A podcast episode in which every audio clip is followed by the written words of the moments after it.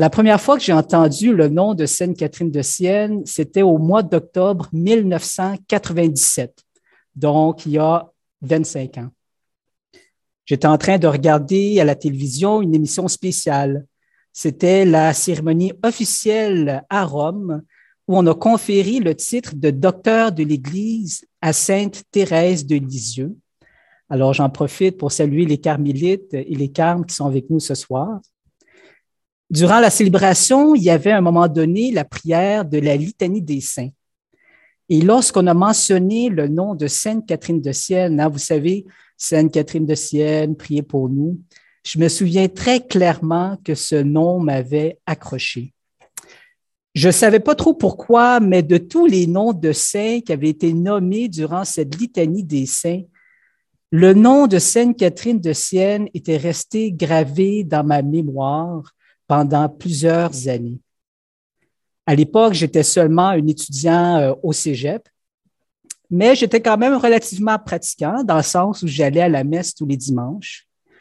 Cependant, dans les années qui ont suivi, comme pour bien des jeunes adultes de 17-19 ans, j'avais fini par progressivement abandonner toute forme de pratique religieuse. Une dizaine d'années après avoir vu l'émission spéciale où on avait conféré à Sainte Thérèse de Lisieux le titre de docteur de l'Église, un drame personnel est toutefois venu bouleverser mon existence.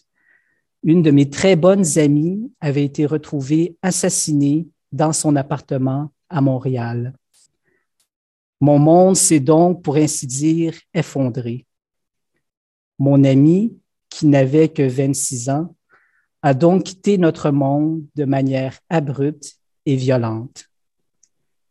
Ce drame m'avait permis de réaliser que ma vie à moi aussi pouvait se terminer n'importe quand. Et c'est là que la grande question existentielle du sens de la vie, et plus particulièrement du sens de ma vie, s'est posée d'une manière renouvelée. Tranquillement, donc, j'ai recommencé à fréquenter l'Église à nouveau, jusqu'à refaire l'expérience d'une seconde conversion. Puisque j'avais remis la foi à l'avant-scène dans ma vie, j'étais à un moment donné dans une librairie religieuse en train de bouquiner dans la section euh, spiritualité.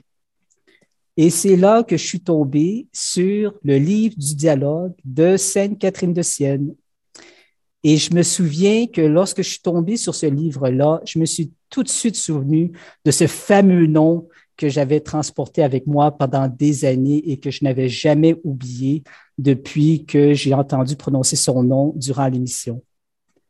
Donc, sans hésiter, j'ai acheté le livre et c'est là que mon aventure avec Sainte Catherine de Sienne a commencé pour de vrai, si je puis dire. Bon, je ne vais pas vous le cacher, la lecture du dialogue n'a pas été pour moi une lecture facile. Alors, les Dominicains et les Dominicaines qui sont avec nous aujourd'hui, qui sont, bon, qui ont peut-être lu le livre, vous savez que ce n'est pas toujours une lecture facile. Je ne vais pas vous mentir que je n'ai pas tout compris du premier coup. Cela étant dit, même si je n'ai pas tout compris du premier coup, ce que le, le, peu que j'étais capable de comprendre en lisant le livre a conçu pour moi une nourriture spirituelle absolument extraordinaire. C'est donc un livre que j'ai lu et relu et relu au fil des années, et à chaque lecture, je découvrais des choses nouvelles. Mon amour pour Sainte Catherine de Sienne grandissait et grandissait, à un tel point qu'un jour, j'étais en train de parler à un frère dominicain et là, le frère dominicain, en m'entendant parler, me disait, tu vas voir la folle, un jour, Sainte-Catherine va te conduire dans l'ordre des dominicains. Bon, à l'époque, je n'étais pas du tout intéressé par les dominicains, mais je vois bien qu'il avait raison, parce que dix ans après avoir lu le livre du dialogue pour la première fois, me voilà entré chez les dominicains. Qui, qui l'eût cru? On dit souvent que c'est pas tant nous qui choisissons les saints que c'est plutôt eux qui nous choisissent. Et quand je regarde ma trajectoire de vie depuis cette fameuse émission en 1997, où j'ai entendu pour la première fois prononcer le nom de Sainte Catherine de Sienne, J'ai pas du tout de difficulté à le croire. Alors, en cette fête de la Toussaint, je souhaite vraiment à chacun et à chacune d'entre vous, si ce n'est pas déjà fait, de découvrir qui est cet ami du ciel, ce saint ou cette sainte qui vous a choisi d'une manière particulière. Pendant longtemps, donc, Catherine de Sienne a été pour moi une amie, une enseignante, et elle continue de l'être.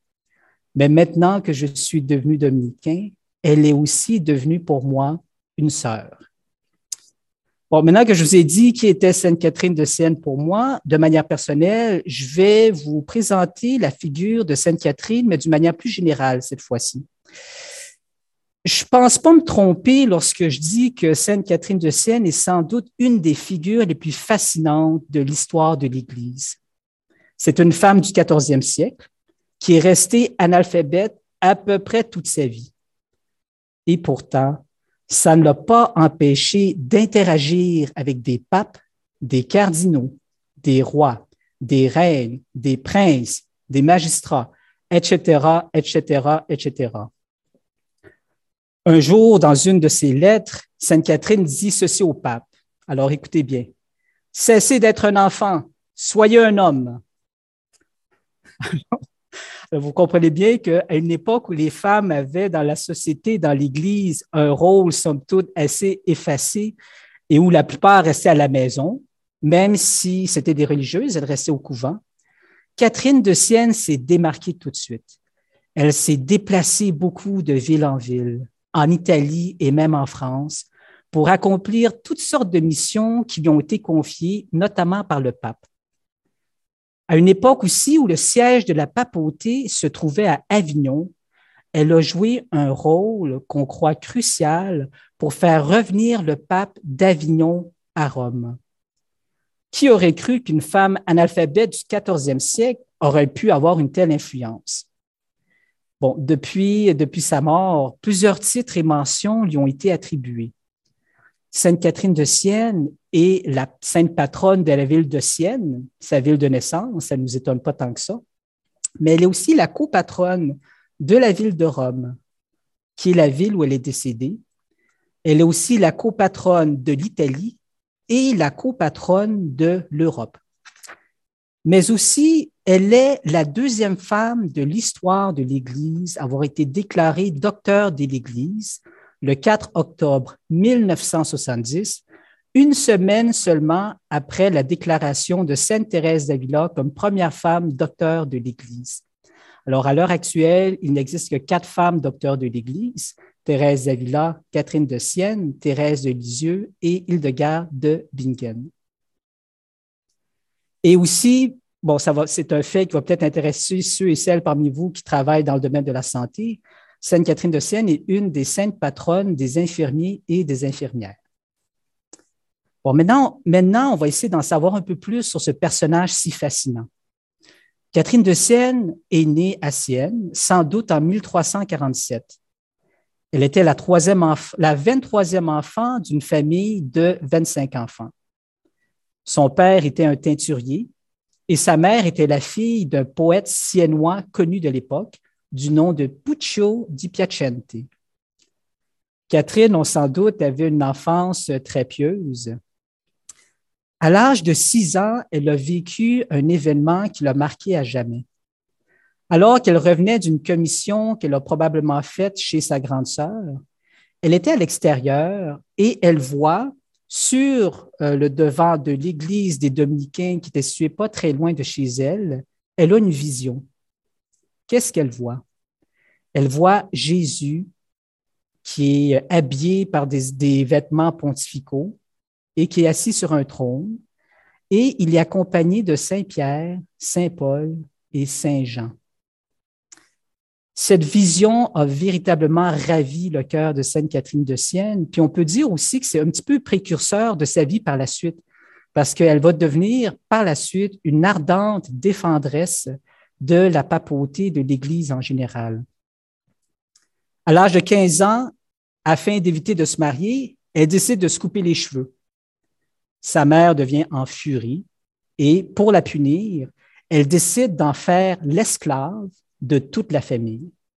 Catherine de Sienne devait donc s'adonner à toutes les tâches domestiques de la maison et suivre tous les ordres qui lui étaient donnés par son père, par sa mère, par ses frères et par ses sœurs. Ses parents lui ont aussi enlevé la petite chambre qu'elle partageait avec son frère, dans laquelle elle aimait se retirer pour se recueillir et pour prier.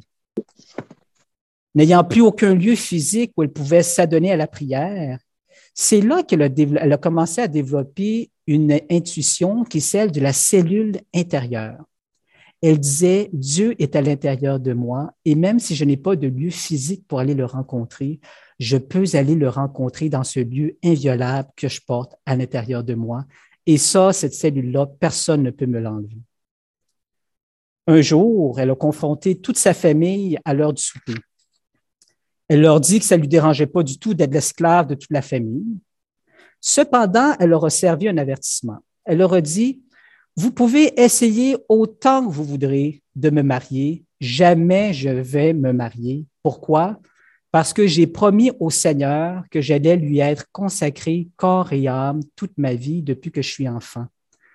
Et puis là, elle a dit à ses parents, si vous voulez me mettre dehors, faites-le. De toute façon, avec l'époux que j'ai, il est tellement puissant que jamais il va permettre que je manque de quoi que ce soit. Alors, vous comprenez bien que ça a beaucoup euh, impressionné sa famille. Son père s'est finalement résigné. Il a fini par accepter le choix de sa fille de ne jamais se marier. Il a ordonné au reste de la famille de laisser Catherine être complètement libre de vivre sa vie de piété comme elle le voulait. Et c'est là que son père a aussi décidé de lui donner une petite cellule où elle pouvait se retirer pour faire ses exercices spirituels. À l'âge de 16 ans, Catherine réussit à convaincre sa mère de lui laisser entrer chez les Sœurs de la Pénitence. Les Sœurs de la Pénitence, c'est un groupe de tertiaires dominicaines qui était composé essentiellement de femmes veuves à l'époque. Puisque Catherine n'était pas veuve, les Sœurs de la Pénitence ont beaucoup hésité avant de l'admettre parmi elles, mais elles ont fini par accepter. En tant que sœur pénitence, Catherine pouvait vivre la vie dominicaine tout en continuant de rester chez elle. Donc, Catherine ne, vivait pas dans un couvent. Pendant les trois années qui ont suivi son entrée chez les sœurs pénitence, Catherine a vécu une vie très, euh, très solitaire, presque érémitique. Elle passait l'essentiel de son temps dans la petite chambre que son père lui avait donnée à la maison, à vivre une vie contemplative et ascétique intense. Elle sortait de sa chambre seulement pour aller à la messe à l'église des dominicains, puis elle limitait au maximum ses interactions avec les autres. À l'âge de 20 ans, elle fait une expérience mystique bouleversante. C'est l'expérience des épousailles mystiques. Donc, le, le Seigneur l'épouse mystiquement, si vous voulez. Et après cette expérience, progressivement, elle sort de sa cellule pour s'adonner à différents ministères extérieurs. Et en tant que sainte patronne des infirmières, vous comprenez qu'un de, de ses apostolats principaux, c'était d'aller soigner des malades dans euh, différents hospices et hôpitaux de Sienne. Tranquillement, elle se fait entourer par un groupe grandissant de disciples spirituels qui aiment discuter avec elle et écouter ses enseignements. Cette famille spirituelle qui entoure Sainte Catherine et qui va l'accompagner toute sa vie, on l'appelle la Bella Brigata, la belle brigade. Et puis, bon, un autre terme que la population de Sienne utilisait un petit peu pour se moquer d'eux, ils appelaient des Catrinati, donc les gens les Catriniens, si vous voulez. Parmi ce groupe de disciples spirituels, il y avait non seulement des gens simples, mais aussi des gens plus érudits, comme des religieux et des théologiens. Même si Catherine de Sienne était analphabète, ces personnes sentent que se dégage de la personne de Catherine une sagesse étonnante dont ils estiment qu'elle ne peut venir que de Dieu lui-même. Le rayonnement de Sainte Catherine devient tel que même les hauts placés de la société et de l'Église finissent par entendre parler d'elle. Des théologiens patentés se présentent chez elle afin de l'humilier théologiquement, mais très souvent, ces théologiens, après une conversation avec Catherine, finissent par être renversés par l'étendue de sa science théologique. Même si Sainte Catherine n'a eu, pour ainsi dire, aucune formation académique comme telle, l'intensité de sa vie mystique, qui découle de sa proximité avec le Christ, C'est ça qui fait en sorte que c'est souvent elle qui finit par enseigner aux grands de son époque. La notoriété de Catherine devient telle qu'elle finit par dicter des lettres à ses amis parce qu'elle ne savait pas écrire, lesquelles lettres sont adressées et envoyées à toute une panoplie de personnes qui appartiennent à différentes classes sociales? En 1374 se tient à Florence le chapitre général des Dominicains. Catherine y est convoquée et c'est là que le maître de l'ordre dominicain finit par lui attribuer un confesseur dans la personne de Raymond de Capoue, qui était un théologien patenté, une figure très importante dans la vie de Catherine de Sienne. À une époque où des rivalités existaient entre le pape qui était à Avignon et les villes républiques d'Italie, Catherine est souvent sollicitée pour jouer un rôle de médiatrice. En 1375, lors d'un séjour qu'elle fait à Pise, alors qu'elle est en prière dans une église, elle reçoit la grâce des stigmates, signe de son adhésion totale à la personne du Christ. En 1376, elle va à Avignon et demande au pape Grégoire XI de revenir à Rome afin d'y réinstaurer le siège historique de la papauté.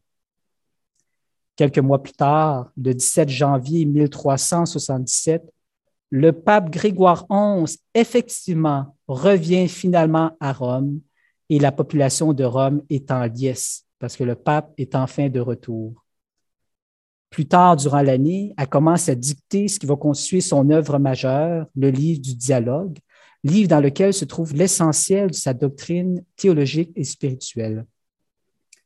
Le 27 mars 1378, le pape Grégoire XI meurt. Les cardinaux élisent donc un nouveau pape dans la personne de Urbain VI le 8 avril de la même année. Cependant, les cardinaux deviennent vite frustrés et désenchantés de Urbain VI, parce que Urbain VI voulait apporter toutes sortes de réformes dans la curie pour amener plus d'austérité. Et les cardinaux décident donc par eux-mêmes de se sauver dans la ville de Fondi pour faire une autre élection papale et c'est là qu'ils ont élu Clément VII comme nouveau pape, si vous voulez, en considérant que l'élection du pape Urbain VI n'était plus valide. Alors, c'est ainsi que va commencer un grand drame qui va bouleverser toute l'Église catholique, qui est le grand schisme d'Occident. Le pape Clément VII, ou plutôt l'antipape Clément VII, va siéger à Avignon, alors que Urbain VI, lui, reste à Rome. La chrétienté devient plus divisée que jamais. Certains royaumes demeurent fidèles à Urbain VI, alors que d'autres prêtent plutôt allégeance à Clément VII. Alors, vous pouvez vous imaginer la pagaille. Pour Catherine, cependant, les choses sont claires. Le vrai pape, c'est Urbain VI. À la demande du pape Urbain VI, elle vient séjourner à Rome afin de lui donner ses conseils. Catherine envoie des lettres à tout un chacun pour exhorter les rois, les reines, les cardinaux et les magistrats à demeurer fidèles à Urbain VI. Elle joue un rôle d'ambassadrice, de médiatrice pour apaiser les tensions politiques instigées par le schisme. Mais en 1380, elle se trouve fortement affaiblie. Dans une vision, le Seigneur pose sur ses épaules un navire qui représente l'Église. Catherine sent bien que sa mission, c'est de soutenir l'Église par ses prières et ses mortifications, Église qui semble être en train de s'écrouler. Le poids de ce, navire sur ses épaules est tel que Catherine s'affaisse. Et le 29 avril 1380, à l'âge de 33 ans, Catherine meurt à Rome, entourée de ses proches. À l'annonce de sa mort, la population de Rome vient faire la file pour honorer cette figure si extraordinaire que tout le monde considérait déjà de son vivant comme une sainte. Plusieurs miracles, semble-t-il, se passent autour de sa dépouille. Aujourd'hui, son corps se trouve sous le maître-autel de l'église Santa Maria sopra Minerva à Rome. Et plus tard, sa tête, bon, vous savez, le culte des reliques, hein, sa tête a été transférée euh, par Raymond de Capoue lui-même euh, à Sienne, dans la basilique de Saint-Dominique. Le 29 juin 1461, Catherine de Sienne est proclamée sainte Pie II. Alors maintenant qu'on en sait un petit peu plus sur la vie de Catherine de Sienne, on va passer, je vais dire quelques mots sur ses écrits. Alors on le sait, Catherine de Sienne est restée analphabète à peu près toute sa vie, mais ça ne l'a pas empêché d'être proclamée docteur de l'Église. Il est possible qu'elle ait appris à lire de manière sommaire tardivement dans sa vie, et il est même possible qu'elle ait pu avoir écrit une ou deux lettres de sa propre main, mais tout cela demeure plutôt hypothétique. Ce que l'on sait euh, avec certitude toutefois, c'est que presque l'entièreté de ses écrits ont en fait été dictés par elle à des secrétaires qui étaient des amis qui faisaient partie de sa Bella Brigata. Alors voilà pourquoi ses écrits ont un style oral très marqué. Ces écrits sont composés essentiellement de trois choses. D'abord, il y a le fameux livre du dialogue dont je vous ai parlé tout à l'heure, qui regroupe l'essentiel de sa pensée spirituelle. Ce livre-là est écrit un petit peu sous la forme d'un enseignement que Dieu le Père fait à Sainte Catherine de Sienne. Alors, c'est pour ça qu'on appelle ça le livre du dialogue, parce qu'il y a dialogue entre Catherine et Dieu le Père. Ensuite, deuxième corpus d'écrits, on a conservé 382 de ces lettres. Ce sont des lettres qui sont adressées à des personnes qui appartiennent à différents milieux et différentes classes sociales, allant des grands de son époque à des membres de sa famille et à des personnes de conditions socio-économiques relativement faibles ou humbles.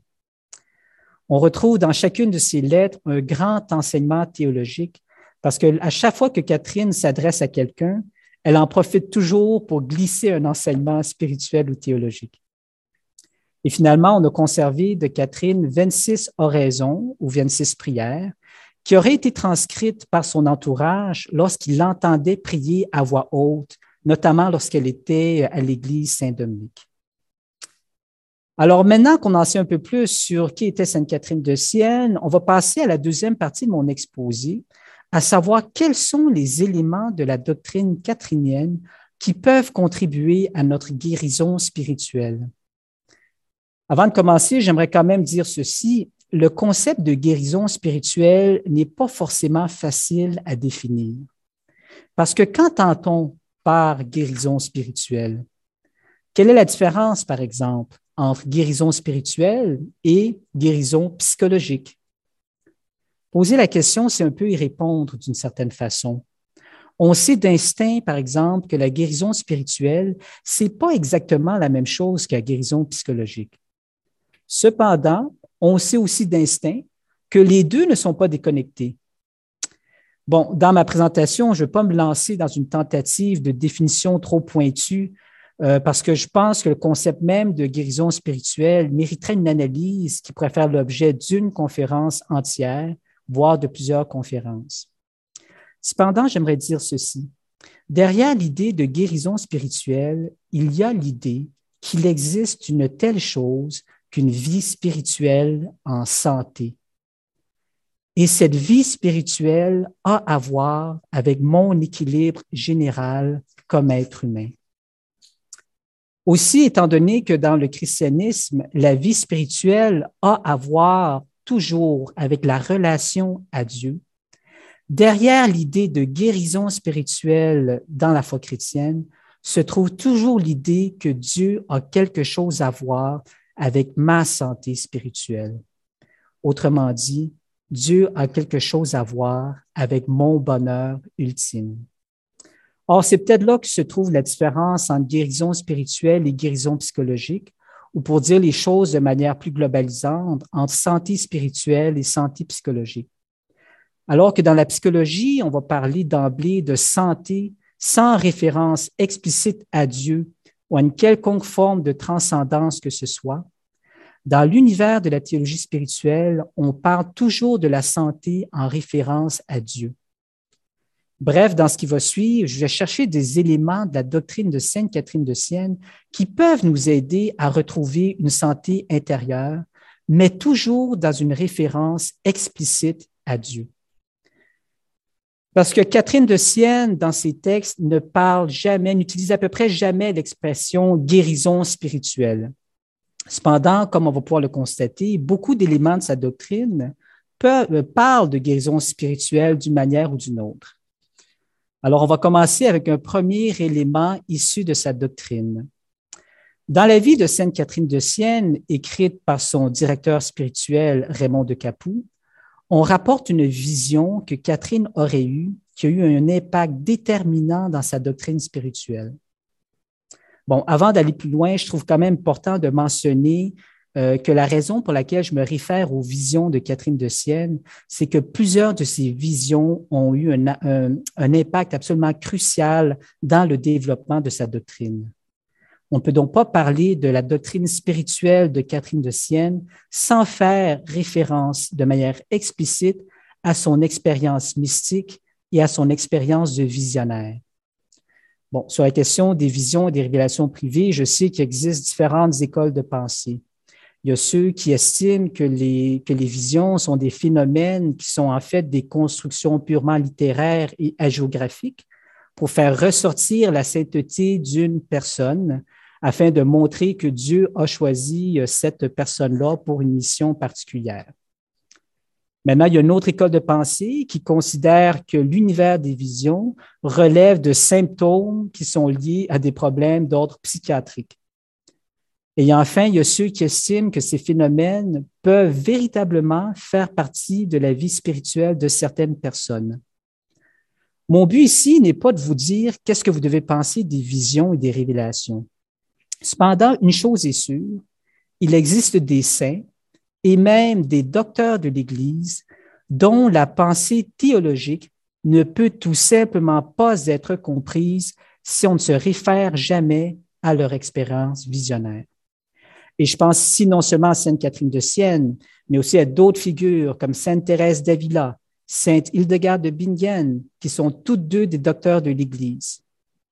Et plus près de nous, au Québec, je pense aussi à des figures comme Marie de l'Incarnation, Catherine de Saint-Augustin ou Dina Bélanger, dont on ne peut pas comprendre la pensée ni l'itinéraire spirituel si on évacue leur expérience visionnaire.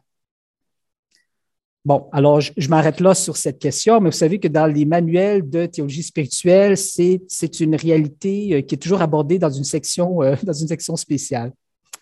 Mais là, si on revient à Sainte Catherine de Sienne, donc, un jour, elle reçoit la communication suivante du Seigneur qui lui dit ceci selon, selon euh, sa vie écrite par Raymond Descapoux. Alors là, je cite le livre de Raymond Descapoux. Il dit ceci.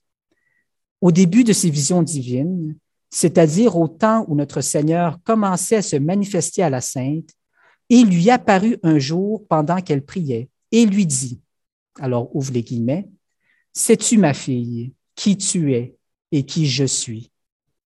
Si tu as cette double connaissance, tu seras heureuse. Tu es celle qui n'est pas. Je suis celui qui suis. Si tu gardes en ton âme cette vérité, jamais l'ennemi ne pourra te tromper. Tu échapperas à tous ses pièges. Jamais tu ne consentiras à poser un acte qui soit contre mes commandements et tu acquerras sans difficulté toute grâce, toute vérité, toute clarté.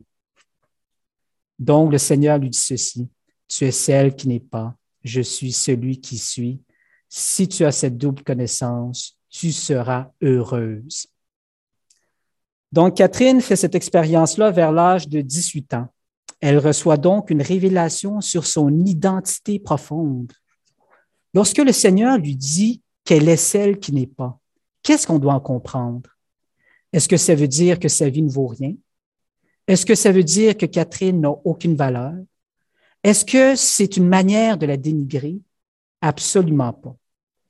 Lorsque le Seigneur lui révèle qu'elle est celle qui n'est pas, ce que le Seigneur essaie de lui faire comprendre, c'est que d'elle-même, Catherine n'est rien, mais qu'elle trouve toute son identité et toute sa valeur en Dieu lui-même. Bref, L'être humain reçoit toute sa valeur et toute sa dignité du fait qu'il vient de Dieu et qu'il a été créé par lui. Parce que Dieu est bon et que l'être humain a été fait à son image, l'être humain lui aussi est profondément bon. Voilà pourquoi Sainte Catherine nous invite à nous souvenir que l'être humain est bon parce que Dieu est bon. Autrement dit, la connaissance de soi c'est ça le premier pas de la vie spirituelle. Mais cette connaissance de soi doit toujours s'accompagner de la connaissance de Dieu. Et pour Catherine de Sienne, la connaissance de Dieu, c'est la connaissance de la bonté de Dieu en nous. Donc, si je résume les choses, l'être humain en lui-même n'est rien. En lui-même, l'être humain est plein de limites, il est plein de fragilité. Mais on ne doit jamais regarder nos péchés et notre misère sans regarder en même temps la miséricorde de Dieu pour nous, sans regarder en même temps le fait que nous sommes créés à l'image de Dieu qui lui est bon. Et donc, pour Catherine de Sienne, la connaissance de soi et la connaissance de Dieu, ces deux choses-là vont véritablement ensemble. Plus on se connaît soi-même en vérité, plus on connaît Dieu. Et plus on connaît Dieu, plus on se connaît soi-même. Bref, de savoir que mon identité profonde vient de Dieu et non pas de moi-même, ça me libère de mes fausses images et de mes idoles que je peux avoir tendance à m'attribuer ou que je peux avoir tendance à rechercher. Non, je ne suis pas mon identité sociale. Non, je ne suis pas mon identité professionnelle. Non, je ne suis même pas mon identité de genre ou mon identité sexuelle ou toutes les formes d'identité qu'on peut m'attribuer ou que je peux m'attribuer. Non, ce que je suis réellement au plus profond de mon être, c'est ceci. Je suis fait à l'image de Dieu. Dieu se trouve en moi. Il est imprimé dans le plus profond de mon être, de mon être et c'est ça que je suis d'abord et avant tout. Je ne suis pas les étiquettes que les autres m'ont données ou que la société m'a données. Donc, la double connaissance de soi et de Dieu constitue un premier élément doctrinal qui peut contribuer à notre guérison spirituelle. Parce que cette double connaissance nous libère des fausses identités qui cherchent à nous enfermer, qui cherchent à nous réduire, voire qui cherchent à nous faire croire, à nous faire croire que nous sommes ce que nous ne sommes pas. Bref, en nous-mêmes, nous ne sommes rien, nous sommes quelque chose seulement lorsque nous acceptons de nous reconnaître dépendants de Dieu. Et le fait de se savoir dépendant de Dieu a pour effet de me libérer moi-même. Pourquoi? Parce que je ne suis plus le centre de mon existence, je ne suis plus le centre de mon univers, je ne suis plus le centre de l'univers. Celui qui est le centre de ma vie, c'est Dieu. Alors, vous savez, il y a un extrait dans le livre du dialogue qui résume euh, bien, je crois, ce que, je, viens de dire ici. Alors, dans le dialogue au chapitre 4, euh, bon, c'est un dialogue hein, dont Dieu s'adresse à Catherine. Il lui dit ceci. La connaissance de toi-même t'inspirera l'humilité en te découvrant que par toi-même, tu n'es pas et que l'être, tu le tiens de moi qui t'aimais, toi et les autres avant que vous ne fussiez. C'est à cet amour ineffable que j'eus pour vous qui, voulant vous créer à nouveau en grâce, me fit vous laver et régénérer dans le sang de mon Fils unique, répandu avec un si grand feu d'amour. Bref, la double connaissance, à savoir la connaissance de soi et la connaissance de Dieu, opère en moi un décentrement de moi-même, de ma personne. Elle m'invite aussi à rester dans un équilibre des choses. Car si je ne pense qu'à ma misère et à mes limites, je risque de tomber dans le désespoir. Mais à l'inverse, si je ne pense qu'à la bonté de Dieu en moi, je risque de tomber dans la présomption. Voilà pourquoi connaissance de soi et connaissance de Dieu ne doivent jamais être séparées l'une de l'autre, selon Catherine de Sienne. Un deuxième élément de la doctrine spirituelle de Sainte Catherine qui peut contribuer à notre guérison spirituelle se résume dans la phrase suivante. Tout ce que le bon Dieu permet, il le permet pour ma sanctification. Bon, je reconnais que c'est un élément doctrinal qui n'est pas toujours facile à intégrer dans nos vies concrètes. Dans le livre du dialogue, Dieu le Père dit ceci à Catherine au chapitre 152, et je cite, Ce que j'ai fait, je le fais encore, et je le ferai jusqu'au dernier jour, pour pourvoir à votre salut, car je veux votre. Et tout ce qui vous arrive est ordonné par moi à cette fin. Ça, c'est chapitre 152. Maintenant, dans le chapitre 45, Dieu dit ceci, Moi, je ne veux rien d'autre que votre sanctification. Et au chapitre, au chapitre 60, Dieu dit, Toute chose procède de moi. Il ne tombe pas une feuille d'arbre sans l'ordre de ma providence.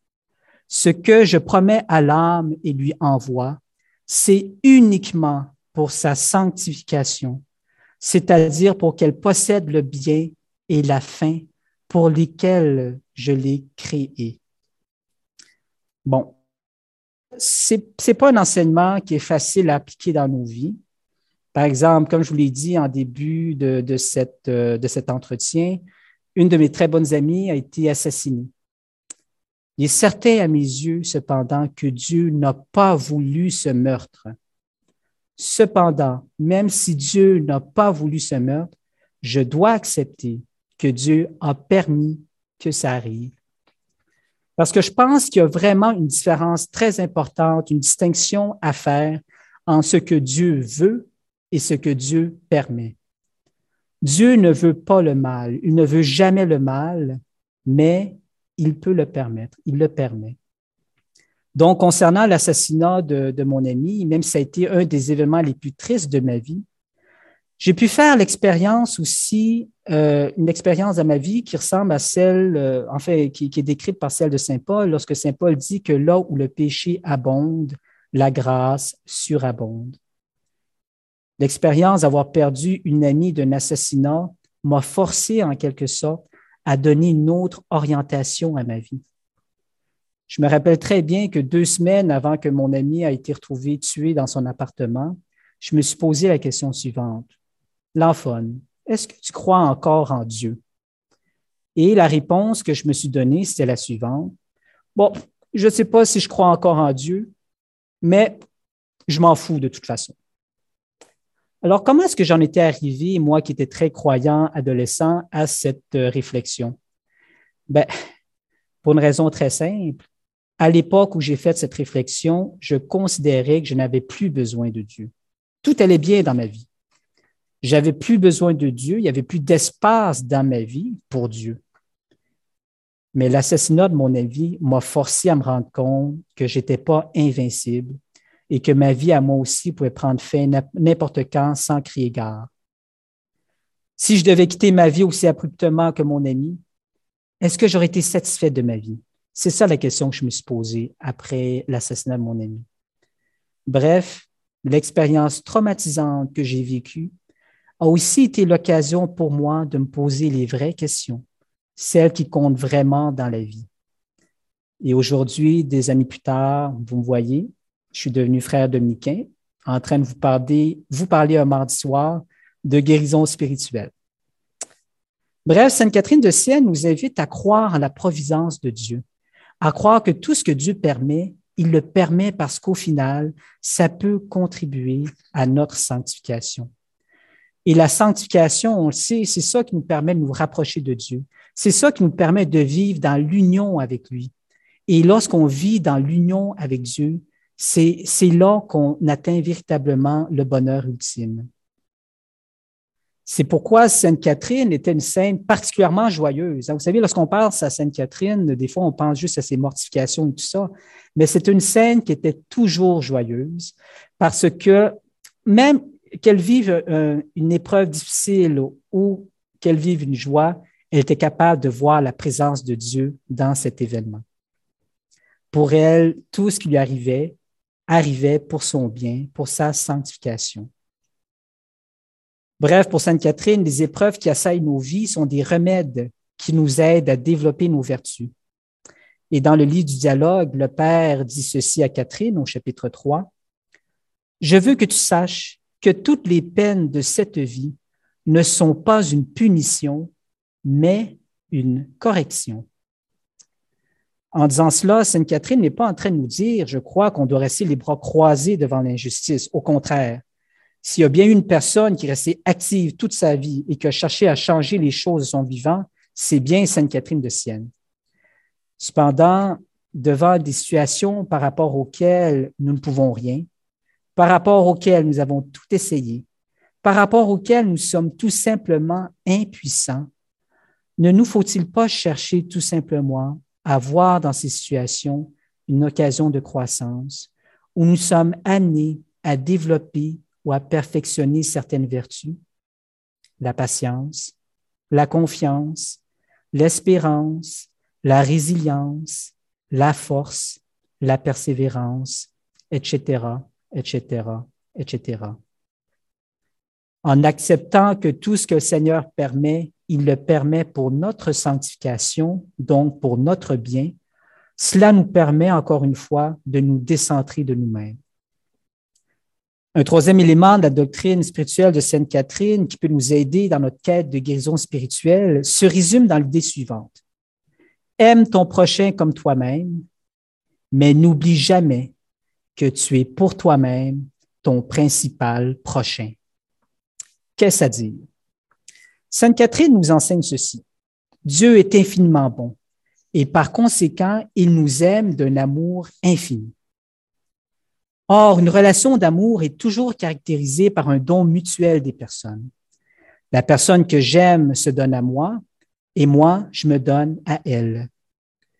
Mais comment un être humain limité peut-il aimer en retour un Dieu qui, lui, nous aime d'un amour illimité? C'est tout simplement impossible. Or, Catherine nous enseigne que puisque l'être humain ne pourra jamais aimer Dieu comme ce dernier mérite d'être aimé, le prochain, la personne du prochain, doit être vue comme celle envers qui on donne l'amour que nous devons à Dieu. Dans le livre du dialogue au chapitre 6, le Père dit ceci à Sainte Catherine, Toute assistance prêtée au prochain doit procéder de la dilection que l'on a pour lui, pour l'amour de moi. Autrement dit, pour Sainte Catherine de Sienne, le prochain est celui que Dieu a mis sur mon chemin pour que je l'aime et pour que je le secours en vertu de mon amour pour Dieu. Bref, la personne qui dit aimer Dieu sans aimer son prochain n'aime pas véritablement Dieu. Hein, c'est au fond le même enseignement qu'on trouve dans la première lettre de Saint Jean, euh, au chapitre 20, chapitre 4, au chapitre 20, euh, verset 4, ou peut-être l'inverse, je pense, que c'est plutôt l'inverse, chapitre 4, verset 20, où, euh, où Saint Jean dit ceci.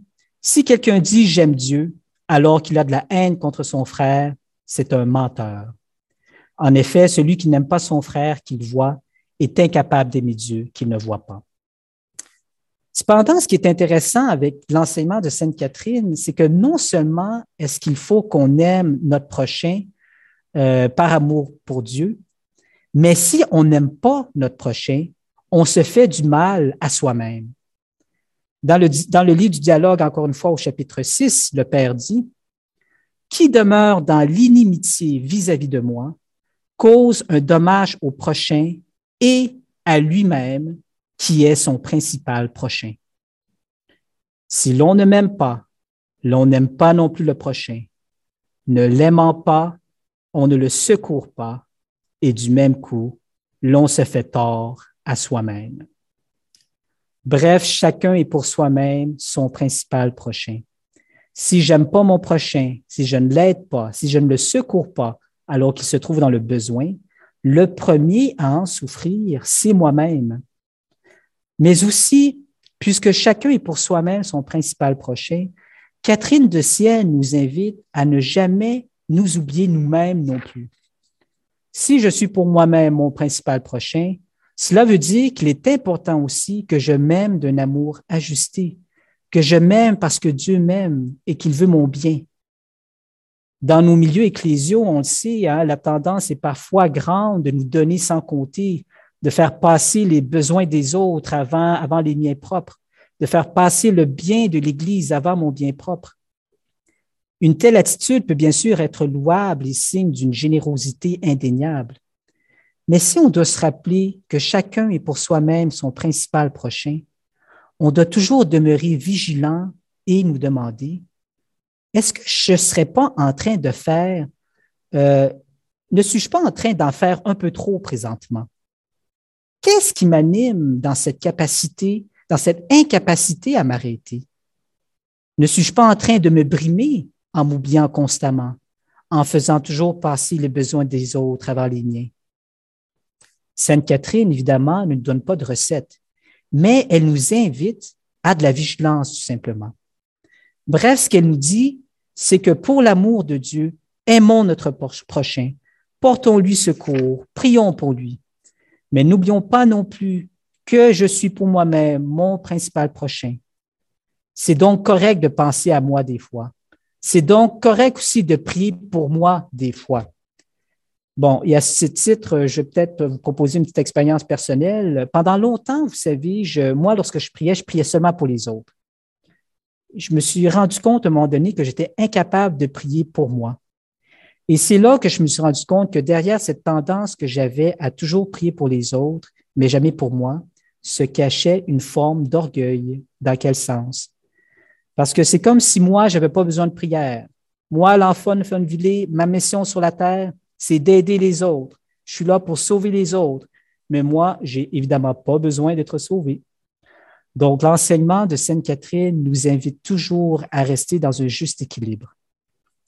Et finalement, un quatrième et dernier élément, et là, je vais le dire un peu plus rapidement parce que je sais que le temps file, de la doctrine de Sainte Catherine qui peut nous aider à cheminer vers notre guérison spirituelle, se résume dans la phrase suivante que l'on trouve dans le dialogue au chapitre 1.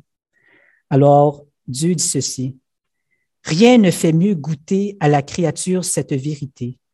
Rien ne lui procure tant de lumière que l'oraison humble, continue, fondée sur la connaissance de soi-même et de Dieu. L'oraison ainsi comprise et pratiquée unit l'âme avec Dieu. Bref, Catherine de Sienne nous invite à être des hommes et des femmes de prière, à prier de manière humble et continuelle, parce que rien ne procure tant de lumière que la prière humble et continuelle. La guérison spirituelle n'est donc pas quelque chose que l'on acquiert à force de bras. Par nous-mêmes, nous ne pouvons pas guérir de nos blessures. Nous avons besoin de l'aide de Dieu pour cela. Voilà pourquoi nous avons besoin de prier, parce que la prière ouvre en nous une brèche, un espace de disponibilité qui nous permet d'accueillir le Seigneur et de lui laisser une place dans nos vies. Or, Sainte Catherine était bien sûr une grande, une grande contemplative, une grande femme de prière. Or, dans nos vies de tous les jours, il n'est pas toujours facile de trouver du temps pour la prière. il ne faut pas penser que parce qu'on est religieux et religieuse, qu'on réussit toujours à tout respecter ce que les constitutions nous demandent de faire. Ce qui est intéressant avec ce que nous dit Sainte Catherine de Sienne, c'est qu'elle nous dit qu'on ne doit pas prier seulement quand ça va mal, comme c'est parfois notre tendance, mais elle nous invite véritablement à une prière humble et continuelle. Bref, elle nous invite à toujours garder présent le lien avec Dieu, le contact avec Dieu à chaque instant de nos vies. Lorsque Sainte Catherine parle de l'oraison humble et continuelle, c'est à cela qu'elle réfère. Or, en matière de prière, c'est vraiment à chacun de découvrir ce qui lui convient, dans les conditions concrètes et réalistes de sa situation et de son état de vie. Bon, vous savez, si jamais vous lisez le livre du dialogue au chapitre 66, Sainte Catherine donne d'excellents conseils sur la vie de prière. Donc, chapitre 66, livre du dialogue. Alors, je ne vais pas trop euh, euh, développer parce qu'on n'a pas le temps là, mais retenons ceci pour Sainte Catherine. La prière humble et continuelle constitue un autre élément indispensable dans notre quête vers une plus grande guérison spirituelle. Donc, en conclusion, pour résumer les choses, voici les quatre éléments de la doctrine de Sainte Catherine que j'ai abordés qui peuvent nous aider à atteindre la santé spirituelle. Premièrement, avoir et cultiver la double connaissance de soi et la connaissance de Dieu. Deuxièmement, essayer de ne jamais oublier que tout ce que le Seigneur permet, il le permet pour notre sanctification. Troisièmement, garder en tête l'importance d'aimer son prochain sans oublier que chacun est pour lui-même son principal prochain. Et quatrièmement, se rappeler que la prière humble et continuelle, peu importe la forme qu'elle prend, est le chemin qui nous procure le plus de lumière et qui nous permet de rester unis au Seigneur.